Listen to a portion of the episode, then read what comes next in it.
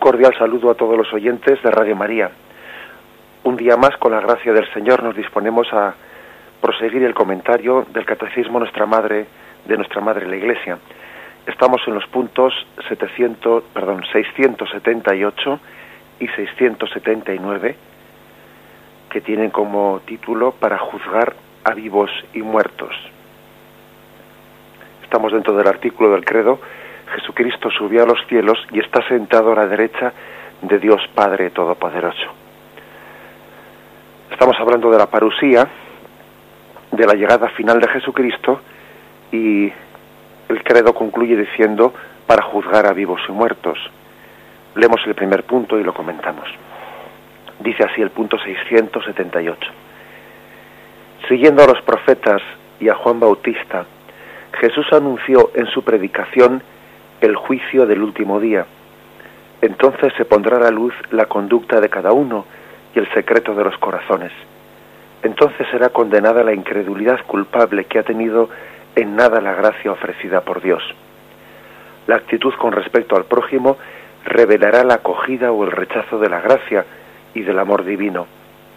Jesús dirá en el último día, cuanto hicisteis a cada uno de estos hermanos míos más pequeños, a mí me lo hicisteis. Bien, lo primero que afirma el, el catecismo en este punto es que el juicio, la realidad del juicio, ya estaba profetizada en el Antiguo Testamento. No es un anuncio por parte de Jesucristo que resultase eh, novedoso para los judíos que le escuchaban, sino que Jesús estaba engarzando pues con todo lo que era eh, la profecía del Antiguo Testamento en la que los profetas hablaron ya de ese juicio, especialmente los profetas más tardíos, ya más cercanos a Jesucristo. Por ejemplo, el, el profeta Daniel, capítulo 7, versículo 10, dice, mientras yo contemplaba, se aderezaron unos tronos y un anciano se sentó, su vestidura blanca como la nieve, los cabellos de su cabeza puros como la lana, su trono llamas de fuego, con ruedas de fuego ardiente. Un río de fuego corría y manaba delante de él. Miles de millares le servían, miriadas de miriadas estaban en pie delante de él. El tribunal se sentó y se abrieron los libros. Es decir, fijaros que la profecía de Daniel habla en un tono apocalíptico y solemne de ese tribunal que se sienta para juzgar, se abren los libros y comienza el juicio. También el catecismo cita otro texto que es el de Malaquías 3:19. Pues he aquí que viene el día, abrasador como un horno, todos los arrogantes y los que cometen impiedad serán como paja. Pero para vosotros los que teméis mi nombre, brillará el sol de justicia como la salud en sus rayos. Es un texto pues claro en el que el profeta Malaquías habla de, ese día, el día del juicio, como día de gloria para los justos y día de ignominia eh, para los que se cierran a, la gracia de Dios. Bien, pues formó también parte de la predicación de Jesucristo, formó parte de los del anuncio de los profetas, incluso también de Juan Bautista, que fue el último que precedió a Jesucristo y que anunció eh, también el juicio, pero también formó parte de la predicación de Jesús. A veces hay ciertas, eh, ciertas páginas del Evangelio que por lo que no sé, por lo que sea, ¿no? Pues en ciertos momentos, pues porque parece que la tendencia mm, ideológica de ese momento, pues hace que, algunas partes del Evangelio resulten más eh, simpáticas, pues entonces se citan mucho y hay otras partes del Evangelio que resultan más eh, bueno, pues más antipáticas y las citamos menos, ¿no? Unas de ellas son estas, las, las, referencias que hace Jesús en su predicación al juicio. Y parece que eso del juicio no nos resulta simpático, no lo sé. Y entonces tendemos un poco a, a silenciar ¿no? esos textos evangélicos.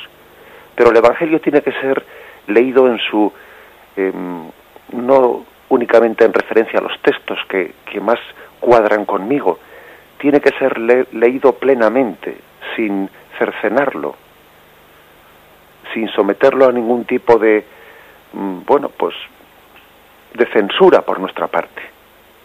El Evangelio tiene que ser leído plenamente. Es más, podríamos decir que si en alguna parte del Evangelio tenemos que insistir más, es en esa que nos cuesta más entender, es en esa que, que igual me resulta menos con natural. A veces tendemos a quedarnos con aquello del Evangelio que más me gusta, ¿no? Que más cuadra conmigo, que más, eh, bueno, que mejor engarza con, con mi forma de pensar. Más bien deberíamos de insistir más en el Evangelio, en aquello que, en lo que noto más resistencia, aceptar, en aquello en lo que noto que todavía tengo que madurar más para poderlo hacer mío, en aquello en lo que estoy más verde. Y eh, eso es una manera de, de recibir el Evangelio y conformarme yo al Evangelio, no pretender conformar el Evangelio a mí, sino yo al Evangelio. Por eso digo que tenemos que, eh, pues que hablar de, que Jesús predicó el juicio y que aunque nuestra cultura muy muy autónoma, muy soberbia, muy em, pues no sé, que predica una, unos valores en los que yo no tengo que dar cuenta a nadie de mis obras, ¿no? Muy autosuficiente. Esta cultura tan autosuficiente le molesta que le hablen de que va a ser juzgada y que tiene que dar cuentas ante Dios, ¿no? De sus actos. Porque parece que es muy, eh, pues muy celosa de, su autosuficiencia, de su autonomía, ¿no? que aquí la palabra auto, eh, autodeterminación, autonomía, autosuficiencia, parece que se pone muy de, muy de moda porque a nadie, eh, porque en nuestra soberbia no nos gusta tener que dar cuenta de nada ante nadie.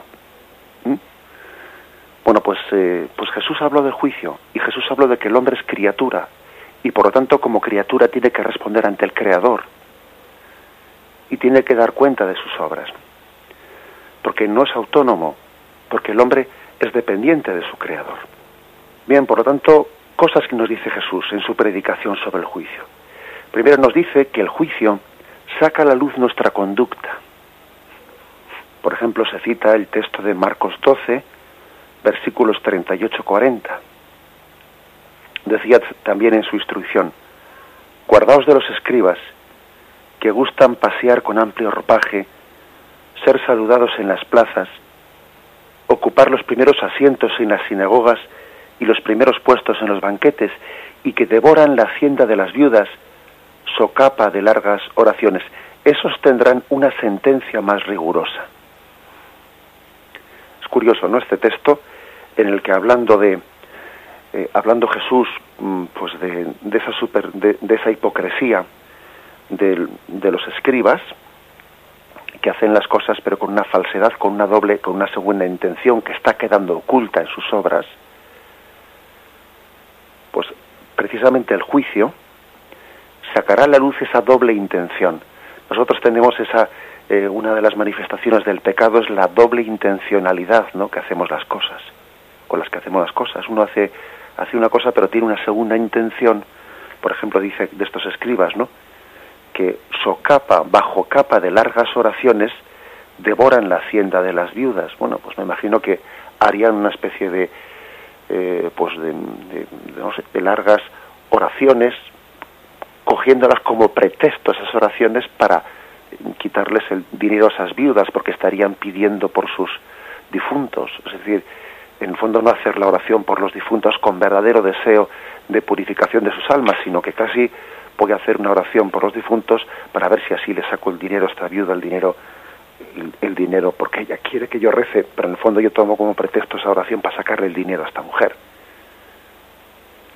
Jesús es aquel, es el juez capaz de sacar a la luz esa doble intencionalidad que podamos tener en nuestra conducta, ¿no? Por eso una de las cosas que tenemos que pedir a Dios es que purifique, que purifique que tengamos una rectitud de intención en las cosas que hacemos. Tampoco hay que ser escrupuloso, no entendámonos bien, porque cuando alguien busca la rectitud de intención, aunque se le cuelen interiormente, pues, mm, pues deseos que él no, quisiera tener, ¿no? Dobles intenciones, si uno a Dios le pide la rectitud de intención, Dios se la concederá. Es decir, no estamos hablando aquí de una especie de eh, pues sensaciones mm, pues no suficientemente claras ¿no? que uno puede tener haciendo una acción, pero que también se da cuenta que la vanidad se le cuela en otro sentido. No, estamos hablando de que alguien, pues de una manera mm, más, más bien yo diría consciente, voluntariamente no purificada, ¿eh? no purificada, de una manera voluntaria, hace las obras con una doble intención. Y el juicio sacará a la luz esa doble intención. Lo mismo Jesús también habla de el secreto de los corazones. Eh, el juicio sacará a la luz el secreto de los corazones. Lucas 12, 1, 3 dice así. En esto, habiéndose reunido miles y miles de personas, hasta pisarse unos a otros, se puso a decir primeramente a sus discípulos, guardaos de la levadura de los fariseos, que es la hipocresía.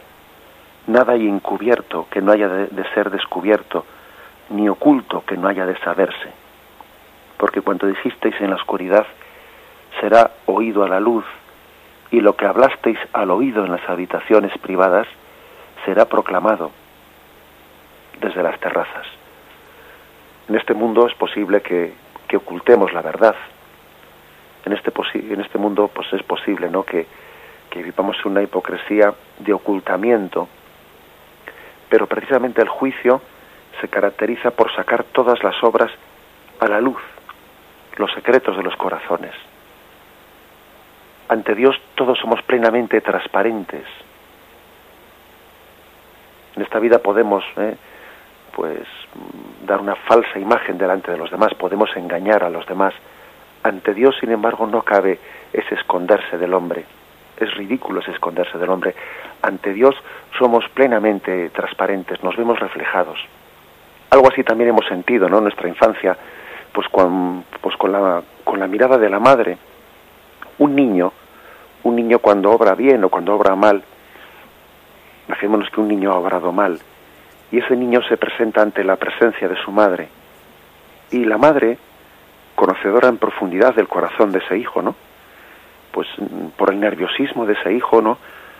Nota que ha hecho alguna fechoría, porque ve cómo el hijo le aparta la mirada de su madre, ve cómo se pone nervioso, ve cómo se está ocultando, y, la madre es capaz de detectar en ese hijo, porque su, ve, ve que su conciencia pues que la conciencia de un niño es pura, ¿no? Ve que está turbada, ve que se está escondiendo, ve que no es capaz de aguantar la mirada de la madre y ve nota perfectamente en su nerviosismo que el niño le está mintiendo, que el niño le está ocultando. Bien, pues eso que nos ha pasado, ¿no? Cuando éramos pequeños ante la presencia de una madre, eso eso mismo nos ocurre ante Dios, pero en un grado pues muy superior, ¿no? Ante Dios somos transparentes. El hombre puede puede engañar, puede falsear, pues de una manera muy limitada, ¿no? Ante los demás, pero al final la verdad es transparente ante Dios. Dios lee el secreto de los corazones. Dice Juan 3, 20, 21. Y el juicio está en que vino la luz al mundo, y los hombres amaron más las tinieblas que la luz, porque sus obras eran malas. Pero todo el que obra el mal aborrece la luz, y no va a la luz, para que no sean censuradas sus obras pero el que obra la verdad va a la luz, para que quede de manifiesto que sus obras están hechas según Dios. Eso también creo que es algo claro. La psicología del pecado es ocultarse, ¿no? Ocultarse a la luz. La psicología de la gracia es pues estar vamos ponerse patente delante de Dios y delante de los demás, no hay nada que ocultar. Siguiendo un poco con esa comparación, ¿no? que hemos puesto antes de del niño delante de la madre, también ocurre que pues un discernimiento que a veces yo pues con los jóvenes y con los niños he solido he solido utilizar cuando uno en su conciencia dice esto esto es esto es bueno esto está mal por ejemplo este programa de televisión es sano o no es sano es correcto o no es correcto ver tal programa de televisión y a veces yo a un, a un joven le he dicho lo verías delante de tu madre ay, delante de mi madre me, me, daría un poco de vergüenza, me daría un poco de rubor. Bueno, pues eso que eso que te daría rubor ver delante de tu madre, en el fondo es que tu propia conciencia juzga que la luz que da la presencia de tu madre a ti te molestaría, con lo cual no, no, es justo, no es, no es sano, no es santo. Pues así es, o sea, sencillamente cuando uno necesita, necesita huir de la luz para poder eh, no sé, pues sentirse tranquilo es señal de que esa obra no está hecha conforme a Dios. Aquello en donde uno se esconde es señal inequívoca de que, de que no es santo. En el libro del Génesis, cuando narraba el pecado original, Adán y Eva, después de haber cometido el pecado original, se escondían, se escondían en el jardín de la presencia de Dios. El caso es que ni ellos mismos se daban cuenta porque se escondían, se escapaban de la luz de Dios. Les, les asustaba esa presencia. Antes no les daba miedo. Quien obra bien busca la luz. Quien obra mal, pues busca la oscuridad.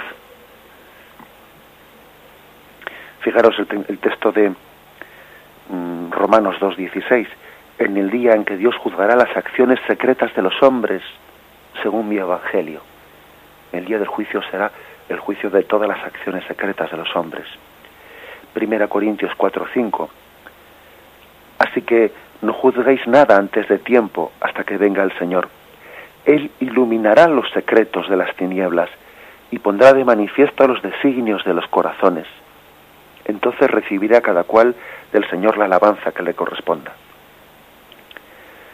Fijaros que incluso aquí hasta se nos da un, un motivo motivo por el que no debemos de juzgar antes de tiempo, porque nosotros desconocemos el secreto de los corazones, pero Dios no. Dios es el único que puede juzgar porque Él conoce los talentos que recibió cada persona y los secretos, esos secretos es que serán sin duda alguna muchas sorpresas, ¿no?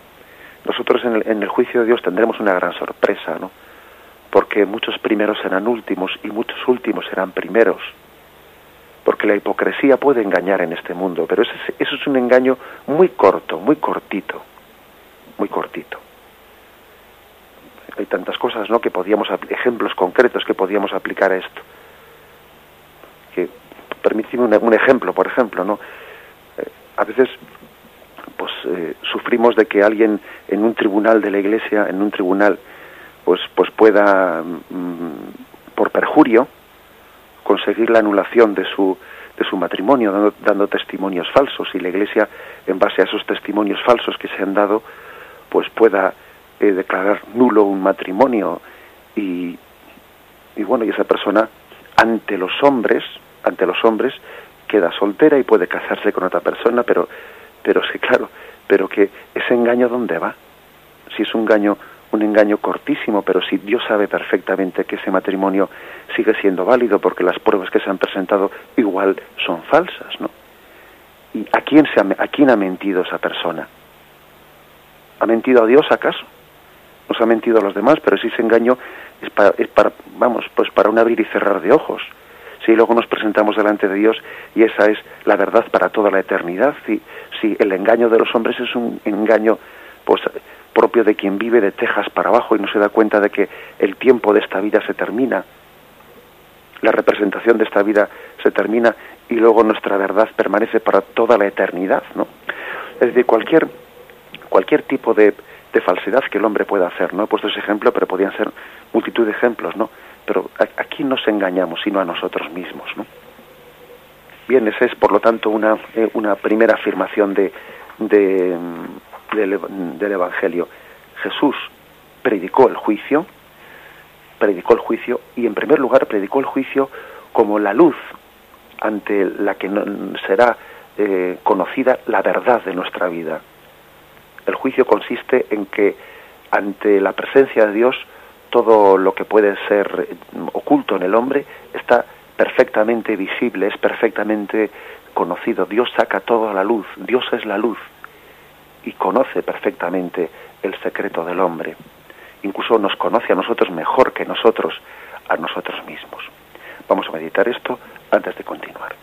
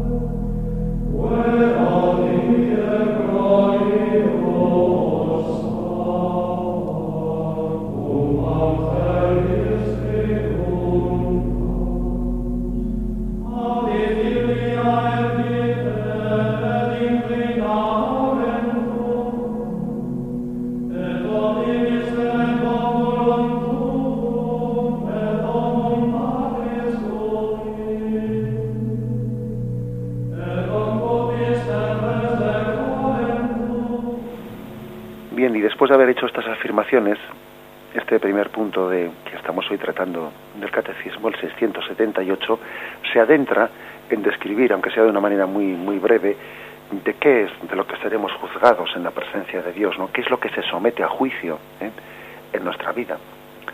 Y en primer lugar habla, habla el catecismo en el juicio sobre la incredulidad. Dice así, entonces será condenada la incredulidad culpable que ha tenido en nada la gracia ofrecida por Dios. Fijaros bien que dice la incredulidad culpable, ¿eh? porque también, bueno, pues puede haber una incredulidad inculpable, ¿eh? inculpable propia de aquel que no ha creído en Cristo, pues porque no ha habido quien se lo haya predicado, o puede haber una incredulidad propia de alguien que no ha tenido un rechazo a la gracia, ¿eh? sino incredulidad pues porque no ha recibido los dones que otros hemos recibido pues para creer en Jesucristo y se nos ha predicado pues la verdad revelada por Cristo en la Iglesia Católica, etcétera. Bien, puede haber una incredulidad culpable o inculpable. Está claro que los textos del Evangelio, cuando hablan de incredulidad, se refieren pues, a, la, incredulidad culpable, ¿eh? a un rechazo de la gracia. Por ejemplo, Mateo 11, 20, 24 dice, entonces se puso a maldecir Jesús a las ciudades en las que se había realizado la mayoría de sus milagros, porque no se habían convertido. Ay de ti, Corazaín, ay de ti, Besaida, porque si en Tiro y en Sidón se hubieran hecho los milagros que se han hecho en vosotras, tiempo ha que en Sayal y ceniza se habrían convertido. Por eso os digo que el día del juicio habrá menos rigor para Tiro y Sidón que para vosotras. Y tú, Cafarnaún, hasta el cielo te vas a encumbrar, hasta el Hades te hundirás, porque si en Sodoma se hubieran hecho los milagros que se han hecho en ti, aún subsistiría el día de hoy. Por eso os digo que el día del juicio habrá menos rigor para la tierra de Sodoma que para ti. Bueno, pues aquí vemos claramente que seremos juzgados de, nuestra incredulidad. Hay de ti Corazaín, hay de ti Besaida, porque habéis sido incrédulas. Estas ciudades han sido incrédulas ante los, las palabras y los milagros de Jesús. Hay otro texto también que es, que es llamativo, ¿no? Cuando Pablo y Silas son liberados de la cárcel de una manera milagrosa, ¿no? En Hechos 16:30 se cuenta como aquel carcelero que les había les había pues custodiado, eh, recibió el toque de la gracia para convertirse, ¿no? El carcelero pidió luz, entró de un salto y tembloroso se arrojó a los pies de Pablo y Silas. Los sacó afuera y les dijo, Señores, ¿qué tengo que hacer para salvarme? Le respondieron, Ten fe en el Señor y te salvarás tú y tu casa. Es decir, que una de las cosas que se nos pide para la salvación de la que seremos juzgados ante Dios es la fe. La incredulidad, la falta de fe, en la medida en que es culpable, en la medida en que supone, no, pues no una ignorancia inculpable, sino un rechazo de la gracia, el haber rechazado esa esa verdad que hemos conocido en la conciencia, pues por dureza del corazón, porque a veces uno conoce una verdad, pero sabe que le es exigente para convertirse, etcétera, etcétera, ese es un motivo eh, de juicio, es una de esas obras ocultas, ¿no?, ante Dios. Solamente Dios sabe cuando una incredulidad pues es inculpable o cuando es culpable porque conlleva un rechazo de la gracia en el interior de la conciencia de una persona. Eso solamente Dios lo puede conocer. Que la incredulidad eh, conlleve una culpabilidad o no la conlleve. También sabemos que tenemos otros textos ¿no? en, en los evangelios en los que nos hablan de que el juicio seremos juzgados de nuestra fe por nuestra credulidad o incredulidad, también seremos juzgados pues del cumplimiento de los mandamientos. Acordaros de aquel pasaje del joven rico, cuando se acercó a Jesús preguntándole qué tengo que hacer para ganar la, la, vida eterna, ¿no? Eh, y ahí en Lucas 18, 18, pues allí Jesús le responde, ya, bueno, ya sabes lo que tienes que hacer, guarda los mandamientos no cometas adulterio, no mates, no robes, etcétera, etcétera. Es decir, también seremos juzgados delante de Dios del cumplimiento de los mandamientos. Los mandamientos son palabra de vida para nosotros y Dios nos juzgará del cumplimiento de nuestros mandamientos. También hay otros textos que todavía añaden, especifican más cuál será el contenido de ese juicio. Seremos también juzgados del respeto y del amor al prójimo. Mateo 5:22 dice, por ejemplo, pues yo os digo, todo aquel que se encolerice contra su hermano será reo ante el tribunal, pero el que llame a su hermano imbécil será reo ante el Sanedrín, y el que le llame renegado será reo de la guena del fuego. Si pues, al presentar tu ofrenda en el altar, te acuerdas entonces de que un hermano tuyo tiene algo contra ti, deja tu ofrenda allí delante del altar y vete primero a reconciliarte con tu hermano. Luego vuelves y presentas tu ofrenda. Ponte enseguida buenas con tu adversario mientras vas con él por el camino, no sea que tu adversario te entregue al juez, el juez al guardia y te metan en la cárcel. Yo te aseguro que no saldrás de allí hasta que no hayas pagado el último céntimo. Aquí Jesús hablando pues en, pues en, un, en una vocación evidente del juicio final, ¿eh? del juicio de Dios. Cuando dice no saldrás de allí, ¿eh? o serás, serás reo de la guena del fuego, está hablando ¿eh? de del hacer las paces con nuestro hermano, de amar a nuestro prójimo, de hacer las paces con nuestro prójimo como, como una imagen de lo que de aquello de lo que seremos juzgados ¿eh? En el juicio final, en el juicio ante Dios. También el, mismo el mismo evangelio habla de que seremos juzgados de la dureza de corazón con la que hemos juzgado al prójimo. Dicho de otra forma, aunque aunque parezca eh, un, un juego de palabras, seremos juzgados sobre los juicios que hemos hecho al prójimo, sobre cómo hemos juzgado al prójimo. Mateo 7, 1, 5 dice, no juzguéis para no ser juzgados, porque con el juicio con que juzguéis seréis juzgados. Otras traducciones dicen, con la medida que miráis seréis medidos, ¿no? Bien, también por lo tanto, otro motivo, ¿no? Otro motivo, otra materia, ¿eh? podemos decir, en, la que seremos juzgados es en, en la dureza de corazón con la que hemos juzgado al prójimo o la misericordia que hemos tenido hacia él. No olvidemos que en el Padre nuestro a Dios le pedimos, perdónanos como nosotros perdonamos. Y le estamos pidiendo a Dios pues una medida en el juicio, medida de misericordia en la medida en que nosotros hayamos perdonado. Y le estamos pidiendo lo contrario, en la medida en que no hayamos perdonado, ¿no? A veces deberíamos de sentir temblor y temor al rezar el Padre Nuestro, ¿no? Siendo conscientes de que estamos pidiendo a Dios. A veces uno no se da cuenta, pero puede estarle pidiendo a Dios su propia condenación en la medida en que Él no, no perdona y es durísimo de corazón, ¿no? Con el prójimo. Y luego le dice a Dios, perdóname como yo perdono. Que es casi como decir, no me perdones, porque yo, como no perdono yo. En el juicio también añadimos el amor a los pobres y excluidos. También seremos juzgados sobre el amor a los pobres y excluidos. Lo tenemos en Mateo 25, donde, allí se habla, se describe el juicio final, ¿no? Cuando el Hijo del Hombre venga, serán congregadas delante de él todas las naciones. Él separará a, a los unos de los otros, como el pastor separa las ovejas de los cabritos. Dirá a unos, venid a mí, benditos de mi Padre porque tuve hambre y me disteis de comer, tuve sed y me disteis de beber. Mientras que a otros les dirá lo contrario, ¿no? ¿Y cómo fue esto? Pues porque yo estaba en ellos. Cada vez que lo hicisteis con uno de estos, a mí me lo estabais haciendo. Es decir, también será materia de ese juicio el amor hacia los excluidos, hacia los pobres, porque hay una presencia misteriosa, pero real, de Cristo en ellos.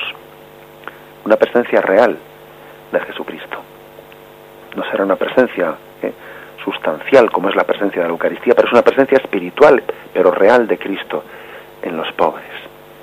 Y también seremos juzgados, por lo tanto, de ello. Fijaros pues como uno cuando va leyendo el, Evangelio en todo su conjunto, sin extraer un pasaje, sino leyéndolo en su conjunto, pues se va, va haciéndose una, una idea de conjunto sobre, sobre qué es ese juicio de Dios. En el juicio de Dios seremos juzgados sobre nuestra credulidad o incredulidad, sobre nuestra fe, sobre el cumplimiento de los mandamientos, sobre el amor y el respeto al prójimo, sobre el juicio que hacemos sobre el prójimo, sobre la misericordia o dureza de corazón y sobre el amor a los pobres y excluidos. Todo esto lo extraemos de distintos pasajes que, vamos que todos ellos hacen hacen un conjunto, un panorama de conjunto sobre cuál es la materia en la que seremos juzgados. Vamos a meditarlo antes de pasar al siguiente punto, al 679 del Catecismo.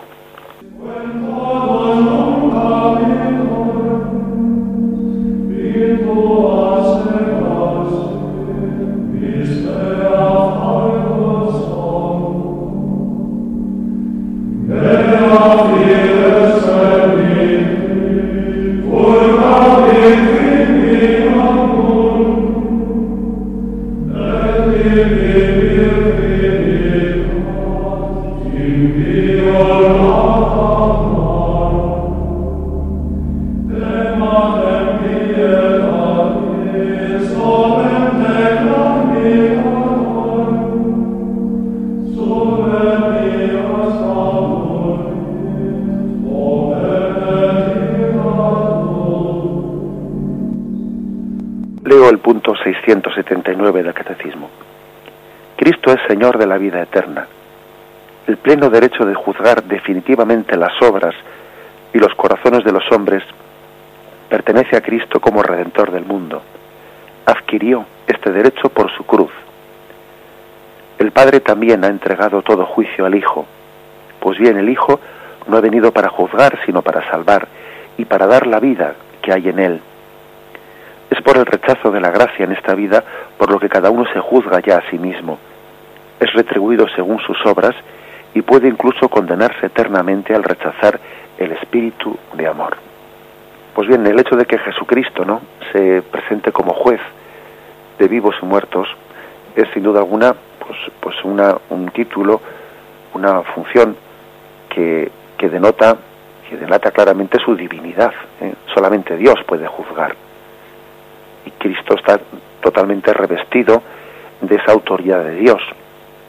Cristo tiene el pleno derecho a juzgar y ahora además nos juzga pues no solamente como Dios, sino como Dios y hombre, como Dios y hombre ascendido a los cielos y sentado a la derecha del Padre, este Cristo Rey, pero que al mismo tiempo es hombre también. ¿eh? somos juzgados por un Dios y somos juzgados por un hombre.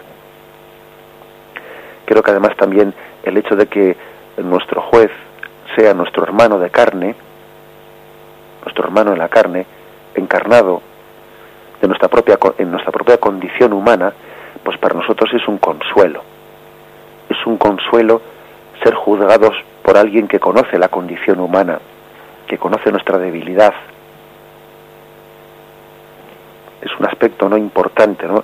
en el que nos tiene que llenar de, de confianza y de amor, y de amor a nuestro juez, de amor a nuestro aquel que, que se ha encarnado por amor a nosotros y ahora nos juzga desde dentro, no desde fuera, no como quien no conoce, sino que Cristo, Cristo nos juzga como hombre, habiendo asumido nuestra condición humana, nuestra debilidad, conoce nuestra carne, conoce la tentación porque fue tentado Jesús. Pues bien, la primera afirmación eh, es que Jesús ha sido eh, ha adquirido, ¿no? Ha recibido del Padre, pues esa plena potestad de, juzgar. Más aún parece como que el Padre la ha delegado en el Hijo. Juan 5:22 dice, porque el Padre no juzga a nadie, sino que todo juicio lo ha entregado al Hijo. Juan 5:27 dice, porque como el Padre tiene vida en sí mismo, así también le ha dado al Hijo tener vida en sí mismo, y le ha dado poder para juzgar Mateo 25, 31. Cuando el Hijo del Hombre venga en su gloria acompañado de todos sus ángeles, entonces se sentará en su trono de gloria. Fijaros que llega un momento en el que el trono de la gloria del Padre casi se confunde con el de Jesucristo. ¿Eh? Se habla indistintamente de que está sentado a la derecha del trono del Padre o también se habla de que está sentado en el trono de la gloria, ¿eh? de una manera pues indistinta. Hechos 10, 42 y nos mandó que predicásemos al pueblo y que diésemos testimonio de que Él está constituido por Dios juez de vivos y muertos. Constituido por Dios, ¿eh? fijaros. Hechos 17:31. Dios pues, pasando por alto los tiempos de la ignorancia, anuncia a los hombres que todos y en todas partes deben convertirse, porque ha fijado el día en que va a juzgar al mundo según justicia por el hombre que ha destinado este texto, eh, que nos es bastante desconocido, ¿no? Juan 17:31 dice que el Padre ha fijado el día del juicio por el hombre que ha destinado. El Padre ha querido, ha querido que el juez sea un hombre, un hombre que es Dios al mismo tiempo, que es Jesucristo, precisamente por lo que hemos dicho antes, ¿no? Para que seamos juzgados, para que nadie pueda dudar de que Dios nos conoce interiormente y de que es un juicio hecho desde un corazón también humano y misericordioso, un corazón un corazón que late por nosotros, que late lleno de amor. Tal es así que el mismo, eh, que este punto del, mm, mm, del catecismo recuerda que Cristo no ha venido para juzgar, sino para salvar y dar vida. La voluntad de Dios es que todos los hombres se salven y lleguen a la salvación. Juan 3:17 dice, ¿no? Dios no ha enviado a su Hijo al mundo para juzgar al mundo, sino para que el mundo se salve por él. Porque como el Padre tiene vida en sí mismo, así también le da al Hijo tener vida en sí mismo. Bien, pues, ¿cómo explica, eh, cómo explica entonces el, este punto del catecismo pues la posibilidad de condenación del hombre y el hecho de que la voluntad de Cristo sea la de que todos todo se salven, ¿no? Por una parte, eh, la, condenación no es algo imposible, es algo, una posibilidad real, de la que nos habla claramente el Evangelio, y por otra parte Cristo no quiere que nadie se condene, sino que todos lleguen a la plenitud de la salvación. Él no ha venido para juzgar, sino para salvar, no ha venido para condenar, sino para dar vida. Bien, ¿y cómo se conjugan estas dos cosas? Lo explica el catecismo acto seguido cuando dice, cada uno se juzga a sí mismo por el rechazo a la gracia. Es por el rechazo de la gracia en esta vida por lo que cada uno se juzga ya a sí mismo. Es retribuido según sus obras. ¿eh? es un punto importante que los que tenemos tiempo a lo largo de la explicación del catecismo de señalar más, pero siempre tenemos, siempre hemos tenido una tentación, la tentación de pensar que eso del juicio, eso de la salvación o de la condenación, es una especie de decisión caprichosa de Dios. Como si Dios caprichosamente pues viniese a decir, bueno, pues según según la medida, ¿no? Eh, según como como si proyectásemos en el juez lo que son sentimientos y pasiones humanas. Nosotros pensamos, bueno, un juez según qué carácter tenga, según esté de buenas o según esté de malas, pues según tenga más manga ancha o según tenga una manga más estrecha, ¿no? Parece que por lo tanto la salvación o la condenación depende, ¿no? Pues de las características del juez, ¿no? no, no, y eso no es así. Es decir, eh, este punto de catecismo nos habla claramente de que cada uno se juzga a sí mismo por la aceptación o por el rechazo de la gracia. No es Dios el que te juzga, el que te condena, sino que eres tú mismo el que rechaza su, el don de su gracia. Es pues importantísimo no insistir en esto, porque si no tenemos una imagen del juicio como algo arbitrario, ¿eh? como una decisión, como si como si el cielo o el infierno fuesen pues una especie de sentencia en la que nos dicen métete en un cuarto o métete en el otro cuarto. No, si es que no se trata de eso. Se trata de que uno mismo, ante la luz de Dios, ante la luz de la verdad, ya esa luz se lo dice todo. Uno sabe si el estado de su alma requiere un... O sea, si el estado de pecado, de gracia en el que se encuentra su alma, a la luz de Dios, pues percibe con claridad pues, qué es lo que le corresponde. O sea, si, si el estado de gracia supone el poder gozar de Dios en su visión, o si el estado de pecado pues no puede soportar esa luz de Dios y requiere de la tiniebla, que eso es, eso es el infierno, la tiniebla que huye, que, que, impide ver la luz. ¿no? Es el propio estado del alma el que se constituye en juez de nosotros mismos. Eso es lo que afirma aquí el catecismo. El, el que no cree en él ya está juzgado, dice Juan 3:18. El que no cree en él ya está juzgado, porque no ha creído en el nombre del Hijo único de Dios. Juan 12:48. El que me rechaza y no recibe mis palabras ya tiene quien le juzgue la palabra que yo he hablado, esa misma le juzgará en el último día. Es decir, Jesús le dice, si, si no soy yo el que te voy a juzgar, es tu propio rechazo el que se va a constituir en tu juez. Bien, esta es una afirmación importante ¿no? de, este punto del catecismo, que se complementa luego diciendo que somos eh, retribuidos según la calidad de nuestras obras. Eso es, es retribuido según sus obras, según la calidad de nuestras obras. Hay un texto en 1 Corintios 3, versículos del 12 al 15, ¿no? que es citado por el, por el catecismo. Y si uno construye sobre este cimiento con oro, plata, piedras preciosas, madera, heno, paja, la obra de cada cual quedará al descubierto. La manifestará el día que ha de revelarse por el fuego, y la calidad de la obra de cada cual la probará el fuego. Aquel cuya obra construida sobre el cimiento resista, recibirá la recompensa, mas aquel cuya obra quede abrasada sufrirá el daño. Bueno, es decir, que este texto de, de la primera carta a los Corintios habla de que son nuestras propias obras las que al presentarse delante de Dios, que la palabra de Dios, o sea, que la presencia de Dios es como un fuego ardiente, es como una luz, ¿no? Pues las obras que son inconsistentes son devoradas por esa luz, porque son nada, porque son mentira, y se disuelven, ¿no? En la presencia de Dios. Sin embargo, las obras que están hechas en la verdad y en el amor, esas permanecen ante la presencia de Dios. Es como si ponerse en presencia de Dios fuese como una criba, una criba en la que permanece lo verdadero y se disuelve lo falso.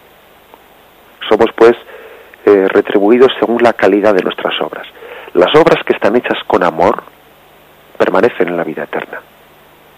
Las obras que están hechas sin amor, al ponerse delante de Dios, desaparecen. Cosas que están hechas por vanidad, por buscar la gloria propia, etcétera, etcétera, ¿no? Pues bueno, son como eh, las, las obras hechas con heno y paja.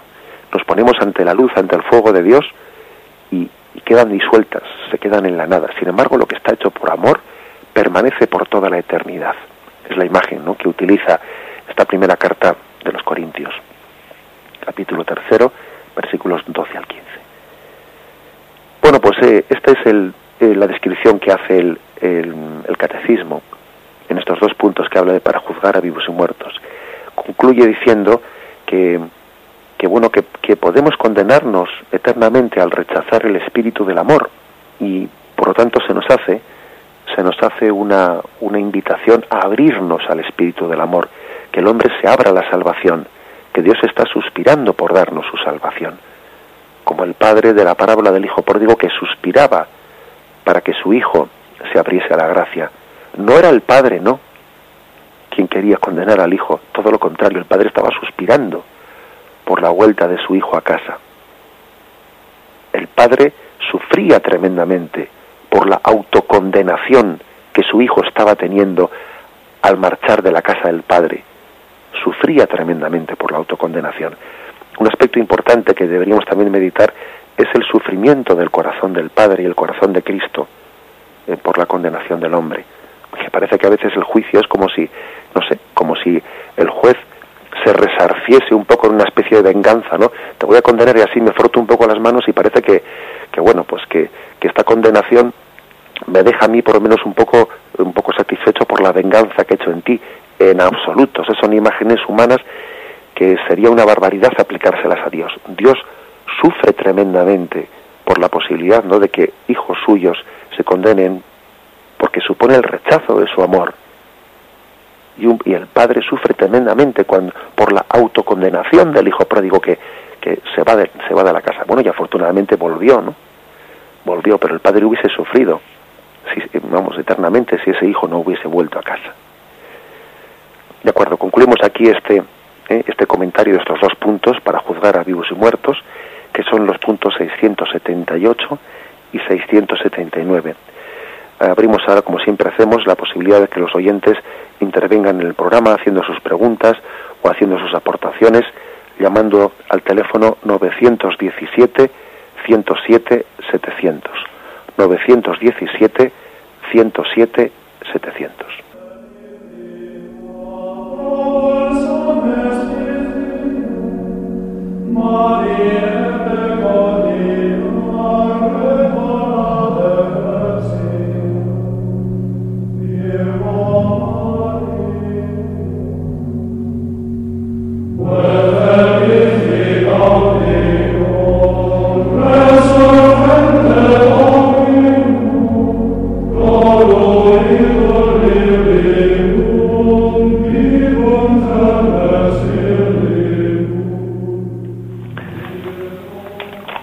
700. 917 107 700. hablamos?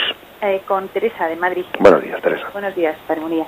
Mire, eh, dos preguntas breves. Eh, ¿Cómo se puede hacer una obra por amor a Dios o amor de Dios? Y segunda, ¿cómo ejercerá la Virgen de abogada nuestra en el día del juicio?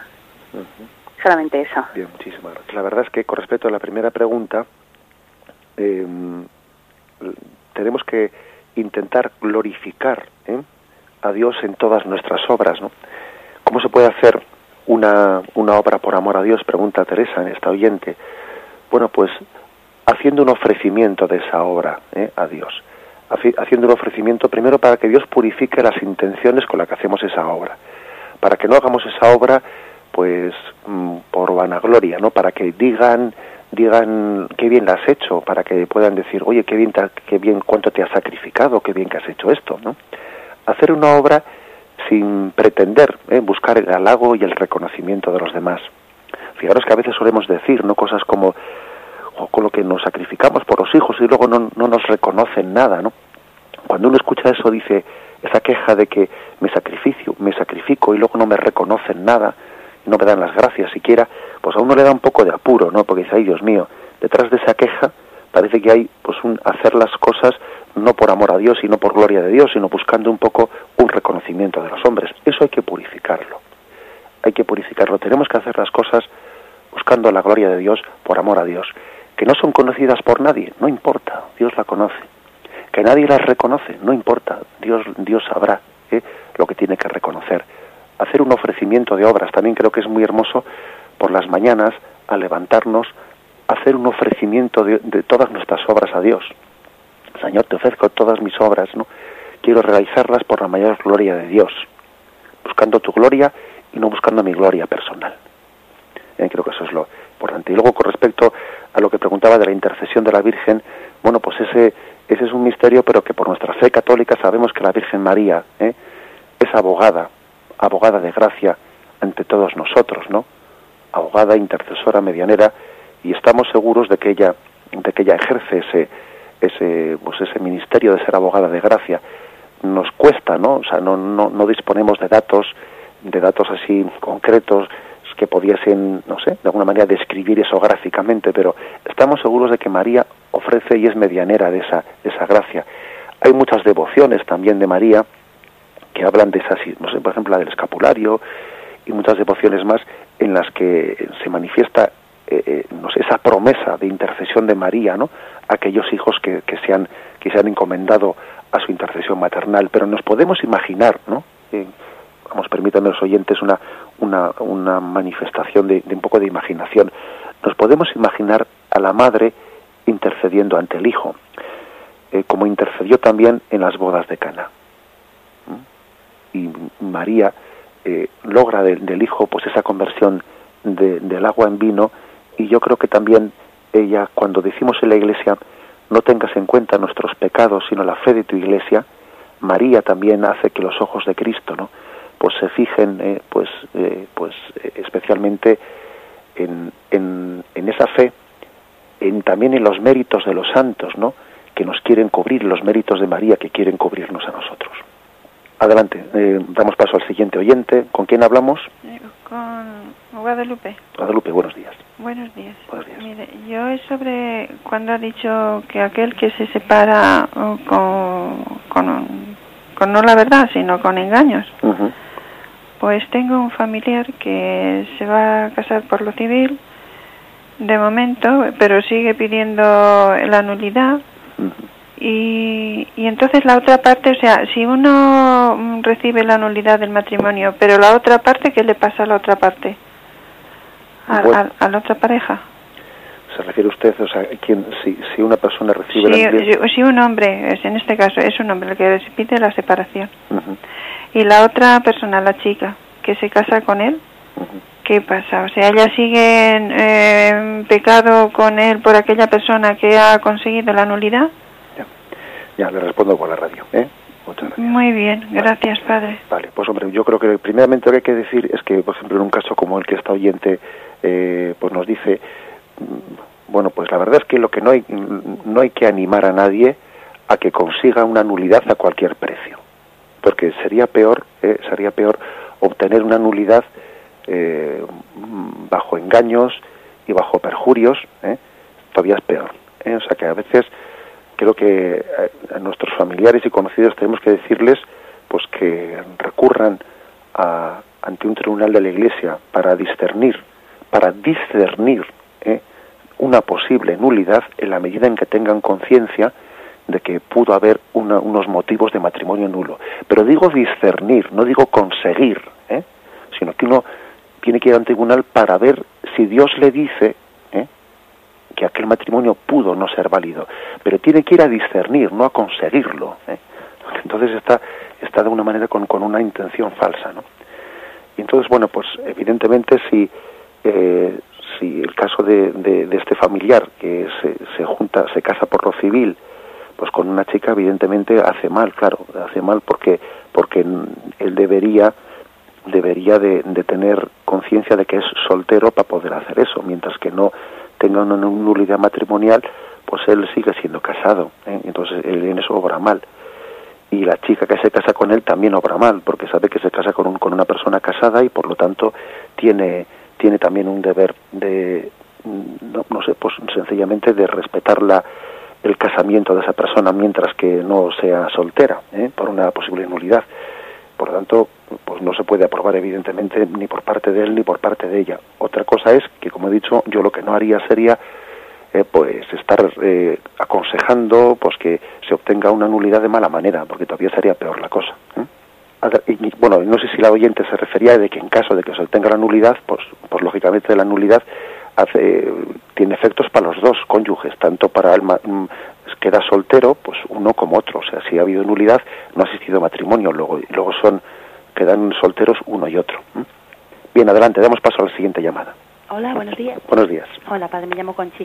Mire, hablaba usted del sufrimiento de Dios y bueno, es algo que yo nunca he terminado de entender bien porque, mm, en fin, Dios sufre. Quiero decir, puedo entender que, que claro, que le demos pena, que no nos salvemos y tal, pero me cuesta entender que Dios pueda realmente sufrir, ¿no? Porque está en el cielo, se supone que es todo felicidad y todo amor y no, no entiendo bien esto del sufrimiento de Dios. ¿Me lo puede explicar? Sí. Bien. De acuerdo, gracias. Bien, muchas gracias por la llamada. Eh, la verdad es que es una, em, es una mm, cuestión misteriosa que el catecismo, pues eh, también recuerdo que tocamos este tema cuando hablábamos de la pasión de Jesucristo. Es algo misterioso porque ciertamente Dios es eh, infinito y como infinito que es, es impasible. ¿eh? impasible en el sentido de que, pues de que Dios no puede padecer, ¿eh? porque el sufrimiento, desde nuestro punto de vista, supone una debilidad de nuestra naturaleza. ¿Eh? También en base a que nuestra naturaleza es débil y es limitada, ¿no? Y entonces somos pasibles y por lo tanto el sufrimiento conlleva por nuestra parte pues una pues una debilidad, una carencia. Bien, en ese sentido Dios no puede sufrir, Dios no puede sufrir en el sentido de naturalezas, porque su naturaleza es plena, es infinita, es impasible, es infinita, es todopoderosa, no le falta nada. El sufrimiento no puede ser eh, pues fruto de una carencia de su naturaleza, que es infinita. Bien, pero dicho esto, hay que decir también otra cosa, y es que mm, Dios tiene también una voluntad y Él ha querido libremente, libremente, pues hacernos libres hacernos libres, amarnos con todo su corazón, y una vez que alguien ama y toma la decisión libre de amar, pues también eh, no puede por menos de estar, eh, de, estar eh, ligado, de ser vulnerable a la respuesta de ese amor. Es decir, lo que no se puede es, Dios podría Dios nos ha creado libremente, no tenía ninguna obligación de, crearnos. Dios nos ha amado libremente, no tendría ninguna obligación de amarnos, de hacernos hijos suyos. Pero lo que no puede ser es que una vez que libremente ha querido hacernos hijos suyos, luego no le importe ya lo que pase con su hijo. No, eso, eso es imposible porque sería una contradicción. Sería como querer hacer pues un círculo cuadrado y un círculo no puede ser cuadrado. O es círculo o es cuadrado. Entonces, si Dios nos quiere hacer hijos y libremente nos ama, luego pues Dios es susceptible. O sea, es decir, a Dios le afecta la respuesta de un hijo. Luego digamos que afectivamente, aunque en su naturaleza Dios no sufra así, afectivamente Dios es eh, vulnerable hacia la respuesta de amor del hombre. Porque un padre, o sea, la, imagen del padre y el hijo es una imagen pues quizás la más apropiada que tenemos, ¿no? Toda imagen es imperfecta para hablar de Dios, todo hay que decirlo, pero se, se asemeja en algo, ¿no? Entonces, el Padre, el Padre, mm, pues es vulnerable hacia la respuesta de amor de su Hijo. ¿eh? Y, y, esto, y por esta imagen podemos decir que Dios sufre por nuestra falta de respuesta del amor. En esto consiste el pecado, en que el amor no es amado. Bien, dejamos aquí porque nos hemos pasado ya la hora. Damos gracias a Dios por haber podido tener este comentario del catecismo de nuestra Madre la Iglesia. Alabado sea Jesucristo.